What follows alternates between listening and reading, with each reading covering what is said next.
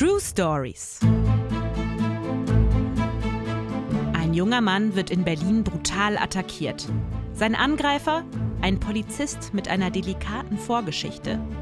Was steckt hinter diesem Gewaltausbruch auf offener Straße? Wird der junge Mann Gerechtigkeit erfahren? Wir sind Lina und Martin aus Berlin und in diesem Podcast präsentieren wir euch einmal in der Woche ein Storyfilet. Alles, was spannend ist und uns berührt, bereiten wir für euch hier auf. Ich habe hier heute den ganzen Tag an meiner neuen Folge gearbeitet. Das ist auch gut so. Ich war draußen, bin durch Kreuzberg geschlichen und die Kälte hat ja dafür gesorgt, dass hier ziemlich viel Schnee liegt und der Kanal ist gefroren. Und das ist, glaube ich, im Moment das Highlight hier in Kreuzberg. Ganz Kreuzberg war eigentlich auf dem Kanal unterwegs, hatte ich das Gefühl. Also ja, es waren auch die Bereiche, wo man sonst zum Wasser runtergehen kann, waren abgesperrt. Aber ähm, den Leuten war das egal und ja, ganz Kreuzberg ist über das Eis geschlittert. Also da waren Bereiche, die waren abgesperrt. Also meinst du, es ist erlaubt, auf dem Eis herumzuspazieren oder wird man da direkt von der Polizei heruntergezerrt? man wird nicht, ich glaube, es wird einfach geduldet. Und man sieht aber an den, ähm, an den Ufern fährt die Feuerwehr und auch Krankenwagen und ich glaube, die sind so ein bisschen jetzt, wenn da jetzt was passiert, dann sind die auch dann relativ schnell in der Nähe. Das heißt also, du meinst, die würden dann eingreifen, wenn jemand einbrechen würde? Im Zweifelsfall sind sie da, um dir zu helfen, ja. Ich glaube schon, ja. Auch wenn ich es seltsam finde, dass sie das so dulden. Allerdings es sind so viele Menschen, was sollen sie da machen, ja? In meiner heutigen Geschichte geht es auch um einen Notfall. Und das Interessante ist, wir sind auch in Berlin gar nicht so weit von hier. Und der Fall ist auch noch gar nicht so alt, der ist sogar noch ziemlich aktuell. Dabei greift die Polizei zwar ein, aber ganz anders als erwartet. Die Namen in dieser Story habe ich geändert. Am Abend des 5. April 2017 ist der 26-jährige afghanische Asylbewerber Jamal M. auf dem Weg zu einem Freund im Südosten von Berlin. Jamal M. wurde 1991 geboren und kam 2015 als Geflüchteter nach Berlin. Dort machte er ein Praktikum und jetzt einen Bundesfreiwilligendienst in einem Kinderladen in Berlin-Kreuzberg. Dort betreut er Kinder mit Down-Syndrom und die Leiterin des Kinderladens beschreibt ihn als unseren Sonnenschein. Das war einer, der konnte nicht stillsitzen, der hat immer irgendwas gemacht, wollte immer allen helfen, erinnert sie sich. Im Kinderladen ist Jamal M. also sehr beliebt und passt sogar in seiner Freizeit auf einige der Kinder auf. Seine damaligen Freunde beschreiben ihn als freundlichen, positiven und ambitionierten Menschen, der viele Pläne für sein Leben hatte und mit dem man gerne Zeit verbrachte. Am 5. April verändert sich Jamal Ems Leben jedoch auf radikale Weise. Auf dem Weg zu seinem Freund trifft er gegen 21 Uhr am S-Bahnhof Karlshorst auf zwei Männer, einen 21-jährigen Maurer und einen 24-jährigen Maler.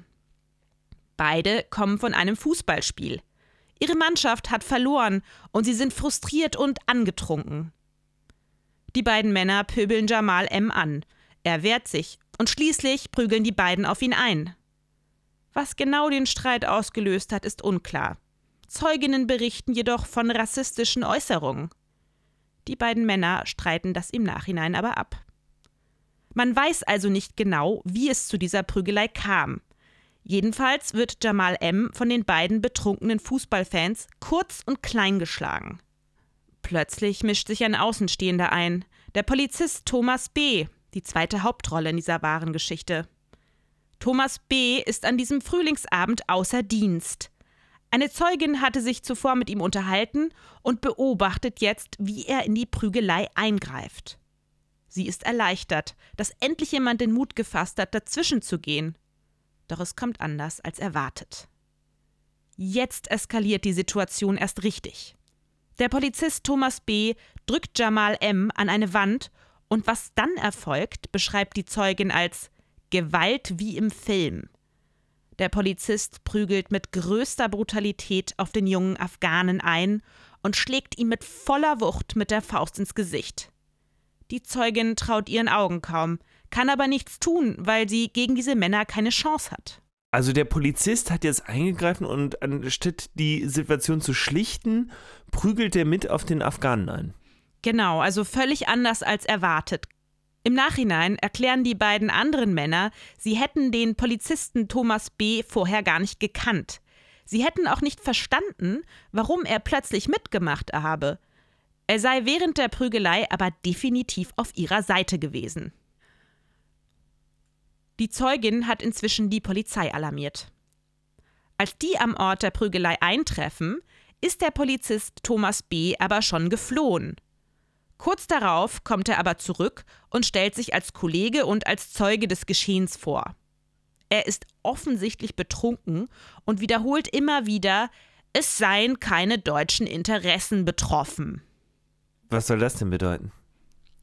Ein Krankenwagen trifft am Tatort ein und Jamal M. wird in ein Hospital gefahren. Er hat schwere Verletzungen an Kopf und Schultern und sein Nasenbein ist gebrochen. Die schlimmsten Verletzungen, das Trauma, das dieser Vorfall bei ihm auslöst, sind von außen aber nicht zu sehen. Jamal M. liegt also schwer verletzt im Krankenhaus. Doch es soll für ihn noch schlimmer kommen. Am gleichen Tag erreicht ihn die Nachricht, die Behörde habe seinen Asylantrag abgelehnt. Für ihn ging alles den Bach herunter, erinnert sich eine Freundin. Es gab Jamal vor dem Übergriff und Jamal nach dem Übergriff. Das sind zwei völlig verschiedene Menschen. Ich stelle mir das total krass vor, oder? Ich meine, du bist ja, kommst hier hin, als Flüchtling bist sowieso schon schutzbedürftig und ja, wahrscheinlich hat er zu dem Zeitpunkt auch schon rausgefunden, dass der Typ auch noch bei der Polizei war und so. Ist schon krass, oder? Nachdem Jamal M. sich körperlich wieder erholt hat, will er erstmal raus aus Deutschland und er reist einige Monate später nach Großbritannien. Parallel wird das Verfahren gegen den Polizisten Thomas B. und die beiden anderen Männer aus der Prügelei eingestellt. Wieso das denn? Angeblich, weil das Opfer Jamal M. und die Zeugin nicht auffindbar sind. Eine Behauptung, die für Jamal M's Anwältin im Nachhinein völlig unverständlich ist, da die Beweislage zu diesem Zeitpunkt wohl schon ziemlich eindeutig war. Es hätte also keinen Grund gegeben, das Verfahren einzustellen. Die, die haben jetzt behauptet, sie wüssten nicht, wo der Jamal M ist, oder was? Erst etwa eineinhalb Jahre später kommt Jamal M. von Großbritannien nach Deutschland zurück und seine Anwältin rollt das Verfahren neu auf. Er erhält eine einstweilige Duldung, aber keine Arbeitserlaubnis. Weil Jamal M. jetzt kein Asylbewerber ist, kommt er nicht in eine entsprechende Unterkunft, sondern in ein Heim für Obdachlose am Stadtrand von Berlin. Dort fühlt er sich aber total unwohl und übernachtet stattdessen lieber im Görlitzer Park in Kreuzberg, der ihm sehr vertraut ist. Dort geht es ihm allerdings nicht besonders gut, denn dort kommt er mit Drogen in Kontakt und wird kriminell. Okay, also Girlie, der ist ja nun auch dafür bekannt, hier schräg gegenüber von unserem Podcast-Studio, ist dafür bekannt, dass das so ein bisschen der Drogenpark ist und da eigentlich ziemlich viele Dealer Tag und Nacht stehen und auf Kundschaft warten. Ja, und äh, ziemlich viele Schlägereien gibt es dort auch. Also ich habe da schon einige, einiges gesehen, als ich da durchgelaufen bin. Und ja, es ist jedenfalls kein Ort, an dem ich übernachten würde. Mhm. Schließlich wird gegen Jamal M. ein Verfahren eröffnet. 19 Straftaten soll er begangen haben, unter anderem Körperverletzung und Verstöße gegen das Betäubungsmittelgesetz.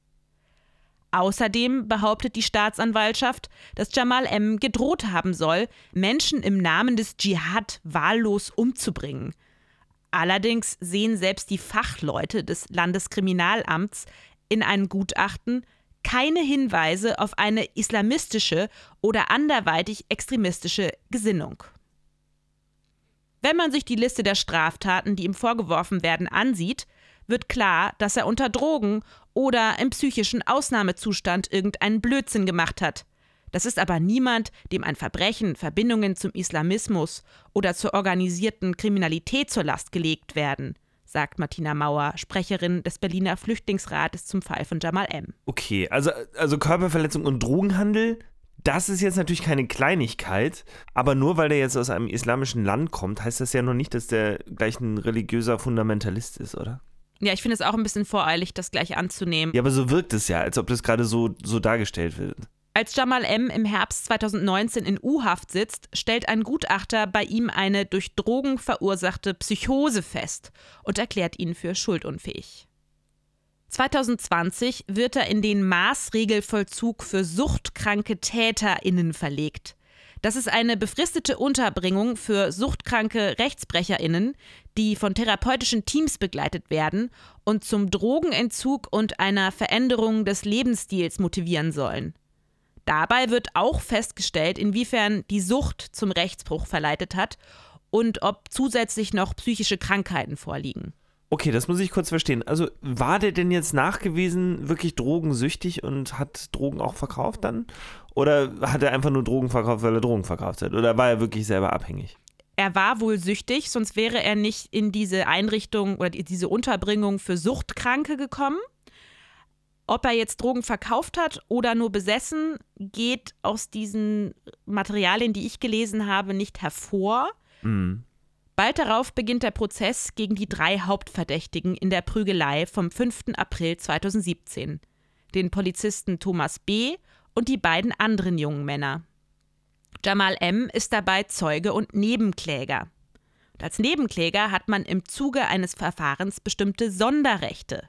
Und die sind?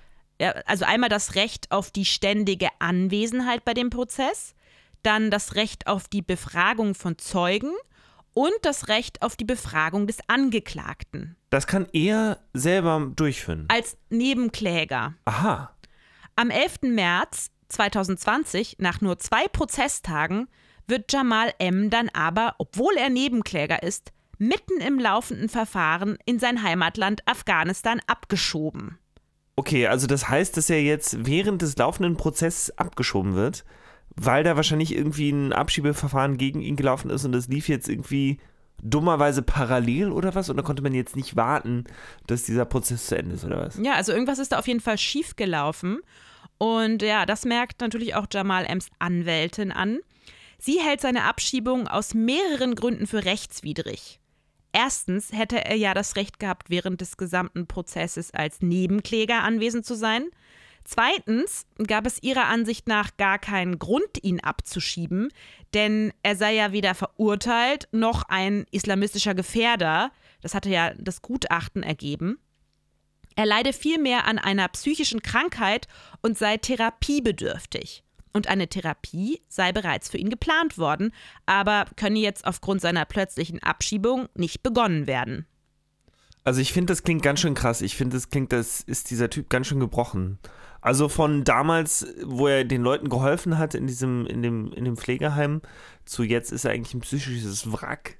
Einmal ist schon ein das, krasser Fall, oder? Einmal das. Auf menschlicher Ebene ist es natürlich ähm, total krass für diesen Mann. Ja? Aber es gibt auch noch ein drittes Argument, das die Anwältin bringt. Und zwar gäbe es seit Juni 2017 in Berlin eine Regelung, die verhindern soll, dass Opfer von Hasskriminalität abgeschoben werden können. Und das gilt auch für Opfer rassistischer Übergriffe, wie bei Jamal M. Die Staatsanwaltschaft erwidert darauf jedoch, man habe zum Zeitpunkt seiner Abschiebung nicht gewusst, dass er in diese Kategorie falle. Außerdem sei diese Regelung zum Zeitpunkt der Tat noch nicht in Kraft gewesen. Denn die Tat fand ja im April 2017 statt und die Regelung gab es erst seit Juni 2017, also erst zwei Monate später. Die Abschiebung hat uns ziemlich schockiert, weil sich Berlin eigentlich eindeutig dazu bekennt, Opfer von Hasskriminalität schützen zu wollen. Dann ist es schon sehr merkwürdig zu sagen, das war aber vor Inkrafttreten der Regelung, sagt ein Mitglied des Flüchtlingsrats dazu. Ja, das ist seltsam. Also das wirkt in dem Fall dann auch eigentlich nur noch wie ein Lippenbekenntnis, ne? Also, dass man ihn jetzt mitten im Prozess abgeschoben hat, obwohl er als Nebenkläger das Recht gehabt hätte, dabei zu sein. Wie kann das passieren? Hinzu kommt, dass der Hauptverdächtige Thomas B. gar kein normaler Polizist ist. Er war bis 2016 Kontaktbeamter der sogenannten Ermittlungsgruppe Rechtsextremismus, kurz EG Rex. Ach nein. Ja, die EG Rex sollte eine seit Jahren andauernde rechtsextremistische Anschlagsserie im Berliner Bezirk Neukölln aufklären. Die Polizei rechnet dieser Serie mehr als 70 Anschläge zwischen Juni 2016 und März 2019 zu, die sich gegen Personen richtete, die sich gegen Rechtsextremismus engagieren. Thomas B. und ein weiterer Beamter sollten damals die rechtsextreme Szene, die hinter den Anschlägen vermutet wurde, im Auge behalten. Außerdem waren sie Ansprechpartner für die Opfer der Anschläge. Okay, aber wir wissen jetzt, dass dieser Typ scheinbar auch mal gerne selber Hand anlegt. Das wusste man zu diesem Zeitpunkt noch nicht, aber jetzt im Nachhinein scheint es so zu sein. Da war der an einer richtig guten Stelle eingesetzt. Perfekt. Abgesehen von seiner Tätigkeit für die EG Rex nahm Thomas B. regelmäßig an Aktionen von linken Gruppen teil, war also insgesamt in der Szene gegen rechts sehr gut vernetzt und engagiert. Man kann sagen, dass beide Beamten den Eindruck erweckt haben, dass sie ernsthaft bemüht waren, Aktivitäten gegen die rechtsextreme Szene zu unterstützen, sagt ein Mitarbeiter der Anwohnerinitiative Hufeisern gegen Rechts rückblickend. In der linken Szene vertraute man Thomas B. sogar so sehr, dass man sich nach der Auflösung der EG Rex dafür einsetzte, dass er auch in die nachfolgende Ermittlungsgruppe OG Rex aufgenommen wird. Trotzdem wurde Thomas B. nicht Teil dieser neuen Gruppe. Vielleicht, weil es damals innerhalb der Polizei schon Zweifel an seiner Gesinnung und an seinen Beweggründen gab. Ist das denn, kann man das überhaupt nachvollziehen? Wird über solche Sachen auch Buch geführt? Sicherlich, oder? Ich denke schon, dass die Kollegen sich da gegenseitig beobachten. Ja. Eine Und- interne Ermittlung kann es ja auch mal geben. Und gerade wenn Ja. man in so einer Spezialeinheit ist, gegen Mhm. rechts, und dann jemand auffällig wird, vielleicht durch das, was er sagt, oder es gab ja auch mal so WhatsApp-Chat-Gruppen in anderen Mhm. Fällen, wo irgendwelche Sachen geäußert wurden, und dann wird das, glaube ich, schon angezeigt von Kollegen. Außer die sind so dicke, dass sie sich da nicht gegenseitig anschwärzen wollen. Das gibt es bestimmt auch. Es ist natürlich echt auch ein krasser Job, ne? Und Ich meine, man darf ja auch nicht vergessen, dass in die linke Szene zu gehen, das sind ja teilweise Typen, die genauso krass drauf sind wie in der rechten Szene, die ja auch von nichts Halt machen und ja, draufschlagen, ne? Genau. In diesem Fall ist es aber nicht sicher, ob es da Verdacht gab innerhalb der Polizei, ob das vielleicht einfach nur Zufall war, dass er jetzt nicht mehr in diese neue Gruppe reingekommen ist oder ob es da eben einen Verdacht gab schon vorab, dass er da eine rechte Gesinnung hat. Die Frage stellt sich natürlich trotzdem. Hatte er vielleicht nur deswegen Kontakte zur linken Szene gepflegt, um sie systematisch auszuspionieren? Hatte er vielleicht die Ermittlungen im Falle der Anschlagsserie in Neukölln sabotiert? War er heimlich Teil der rechtsextremen Szene und hatte er den Hauptverdächtigen der Anschlagsserie vielleicht sogar geholfen? Das sind jetzt natürlich Dinge, die könnte man jetzt in Betracht ziehen, oder? Ja, also nachdem er den Jamal M. verprügelt hat, ist das nicht ganz auszuschließen. Was die Geschichte aber noch komplexer macht, ist, dass Thomas B. selber Opfer eines rechtsextremen Anschlags wurde. Am 16. März 2015 gegen 2 Uhr morgens brannte im Berliner Bezirk Lichtenberg ein Auto. Der Wagen war mit Grillanzündern auf den Vorder- und Hinterreifen in Flammen gesetzt worden und gehörte Thomas B. Also sein Auto wurde abgefackelt. Ja, schon 2015. Also ja, schon kurz vor Beginn dieser Attacken, dieser Anschläge in Neukölln. Bei einer Hausdurchsuchung bei einem der drei Hauptverdächtigen der rechtsextremen Anschlagsserie in Neukölln fand die Polizei dann außerdem eine Festplatte. Darauf befanden sich Datensätze zu 585 Personen, die der Neonazi Sebastian T. anscheinend systematisch ausgespäht hatte. Darunter auch der Polizist Thomas B. Die Sonderkommission, die mit diesem Fall beschäftigt war, kam also zu dem Schluss, dass die drei Hauptverdächtigen der Anschlagsserie Thomas B. als Feind und Gegner betrachteten.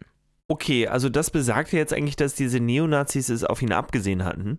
Und das widerspricht jetzt eigentlich der Theorie, dass er mit denen zusammengearbeitet hat, oder? Aber trotzdem hat er doch, war das doch ein rassistisch motivierter Anschlag auf diesen Jamal. Er hat ja auch gesagt, dass da deutsche Interessen nicht betroffen sind und so ein Kram. Also ist ja eigentlich relativ eindeutig, oder? Ja, genau. Und dadurch stellt sich mir die Frage, ob Thomas B. sich vielleicht erst später radikalisiert hat. Ob er vielleicht erst danach Teil der rechtsextremen Szene wurde. Nach seinem Einsatz, ja. Und war dieser Polizist vielleicht früher ein anderer, als er heute ist, ähnlich wie Jamal M.? Der hat ja auch vorher im Kinderladen gearbeitet und war der Sonnenschein von allen und dann später als Drogensüchtiger und Krimineller im Görlitzer Park. Also es hatte vielleicht in beiden Biografien einen Bruch gegeben. Ja, wir sagen früher, später, aber wir reden ja hier über einen Zeitraum von wenigen Jahren. Das ist Eben. ja total krass eigentlich. Ja, aber so eine Radikalisierung kann ja auch schnell gehen. Das hatten wir auch schon in dem Fall von Leonora, der jungen Islamistin, Das stimmt, gesehen. ja. Das kann in, in allen Bereichen schnell gehen. Ob man jetzt zum Islamisten wird oder zum Neonazi oder zum Linksextremen, das kann auch ein Prozess von wenigen Monaten sein, wenn es Ja. schlecht läuft. Jedenfalls ist Thomas B. heute weiterhin im Einsatz bei der Berliner Polizei, da der Prozess gegen ihn wegen Corona immer noch nicht stattgefunden hat. Aha, das heißt, der läuft hier draußen immer noch rum durch Kreuzberg, vielleicht mit mir heute am zugefrorenen Kanal oder so, who knows. Wartet darauf, dass er dich retten kann, falls du einbrichst. Ja. Hm, ja, das ist kein besonders beruhigendes Gefühl. Für mich ist es auch absolut unbegreiflich, dass so jemand jetzt auf freiem Fuß ist und auch noch als Polizist. Angeblich fuhr Thomas B. bis vor kurzem in Berlin-Neukölln-Streife und wurde gerade erst in einen Polizeiabschnitt im benachbarten Treptow versetzt. Also gar nicht so weit entfernt von dem Ort, an dem er vor knapp vier Jahren Jamal M. verprügelt hat. Jamal M. ist weiterhin in Afghanistan und leidet laut seiner Anwältin und seiner Freundin an schweren psychischen und körperlichen Spätfolgen des Übergriffs, die nie behandelt wurden. Wenn der Prozess gegen Thomas B. und die anderen beiden Angeklagten irgendwann losgeht, soll Jamal M. laut dem Berliner Senat und der Staatsanwaltschaft nicht zurück nach Deutschland geholt werden. Über eine Klage gegen seine Abschiebung wurde auch noch nicht final entschieden. Aber wieso soll der nicht zurückgeholt werden? Ich dachte, das, das ist jetzt Teil des Deals, oder? Ja, nach einer vorläufigen Prüfung kamen die Richter zu dem Schluss, dass die Abschiebung nicht von vornherein offensichtlich rechtswidrig war. Außerdem entschieden die Richter, dass es keine zwingenden Gründe für Jamal Ems Anwesenheit beim Prozess gäbe. Außerdem stünden öffentliche Sicherheitsinteressen einer Rückkehr entgegen. Ja, interessante Formulierung. Ich bin mir allerdings nicht ganz sicher. Ich würde sagen, das größere öffentliche Sicherheitsinteresse müsste doch eigentlich sein, dass dieser Polizist nicht mehr auf freiem Fuß ist und schon gar nicht mehr bei der Polizei arbeitet, oder? Ja, denn eigentlich ist er ja der Gefährder in diesem Fall. Ja, ich finde auch sehr interessant, dass das eigentlich ja auch zusammengefallen ist im letzten Jahr. Ich weiß, diese, dieser Fall läuft schon länger, aber im letzten Jahr ist es ja zusammengefallen mit einer doch wieder sehr großen und neu befeuerten Debatte über rechte Polizeigewalt. Diese Debatte ist ja wieder ins Rollen gekommen durch die Ermordung von George Floyd in den USA im letzten Jahr. Ja. Und natürlich durch die Black Lives Matter-Proteste, die sich dem anschließen. Also die Leute, die auf die Straße gingen, um gegen rassistisch motivierte Gewalt der Polizei in Amerika gegen Afroamerikaner vorzugehen. Und das Ganze ist dann auch ein Stück weit nach Deutschland rübergeschwappt, so dass hier auch nochmal die ganze Lage etwas kritischer betrachtet wurde, dass auch nochmal geguckt wurde, wie läuft das eigentlich in Deutschland heutzutage und wie verhält sich hier eigentlich die Polizei? Genau, und da haben ja auch noch einige andere Sachen dann ans Licht. Also, ich denke jetzt an die NSU 2.0 Geschichten, die kamen auch alle, das war alles im letzten Jahr und das war auch alles die Reaktion auf George Floyd und Black Lives Matter, ne? Ja, dieses Netzwerk aus Polizisten, vor allen Dingen aus Hessen, die heimlich Drohbriefe geschrieben haben an Migranten, aber auch an Aktivisten gegen rechts, also linke Aktivisten, die sich gegen rechte Ja, Gewalt genau. engagiert haben. Die haben eben von diesen Polizisten Drohbriefe erhalten und dieses ganze Netzwerk wurde im Zuge dieser Debatte aufgedeckt.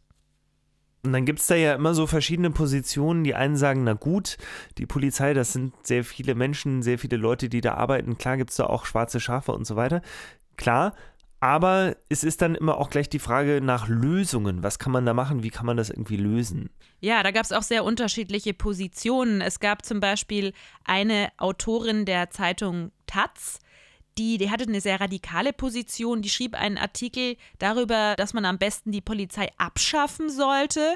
Und sie ging sogar noch weiter. Sie überlegte sich dann, was denn die 250.000 oder was Polizisten in Deutschland sonst für Berufe ausüben konnten. Genau, Und da sie kam kam raus eigentlich, eigentlich nichts. Ja, genau, weil die Polizisten angeblich alle Faschisten und Nazis Ja, sind genau, und sind so weiter. alle Faschisten, genau. Ähm, das ist natürlich nicht unsere Meinung, das ist die radikale Position von dieser Autorin der Taz. Ich glaube, die Taz hat sich sogar dann distanziert von diesem Artikel. Aber es gab auch noch ein paar etwas mildere, etwas weniger radikale Ansätze. Zum Beispiel, dass man eine Studie durchführen sollte in der Polizei, um herauszufinden, inwiefern rechtes Gedankengut vorhanden ist. Wurde allerdings abgeschmettert. Ja, abgeschmettert von Innenminister Horst Seehofer, der war dagegen. Das heißt, bis heute wurde eigentlich noch keine richtige Lösung gefunden, wie man damit umgeht, mit diesem Problem. Ich verfolge diesen Fall ja schon seit November letzten Jahres Und eigentlich sollte der Prozess ja jetzt im Januar weitergehen. Der wurde dann aber wegen Corona nochmal vertagt auf unbestimmt. Ich bin also sehr gespannt, wie das Ganze ausgeht und werde das auch weiter verfolgen. Falls ihr irgendwelche Hinweise habt, falls ihr etwas lest, falls ihr etwas hört, dann schreibt uns doch eine Nachricht.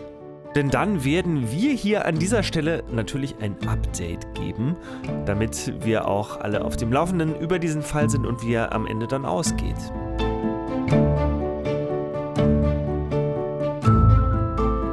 Nächste Woche geht es weiter mit einem neuen Fall von Martin. Wenn du bis dahin mehr über den aktuellen Fall erfahren willst, dann besuche uns doch auf Instagram unter truestories-podcast. Dort bekommst du Bilder und Background-Infos zu diesem Fall. Auf Instagram kannst du uns auch deine Ideen, Fragen oder Feedback schicken. Oder schick uns eine E-Mail an podcast.truestories@gmail.com. Wie immer freuen wir uns, von dir zu hören. Hab eine schöne Woche und bis zum nächsten Mal, sagen Lina und Martin.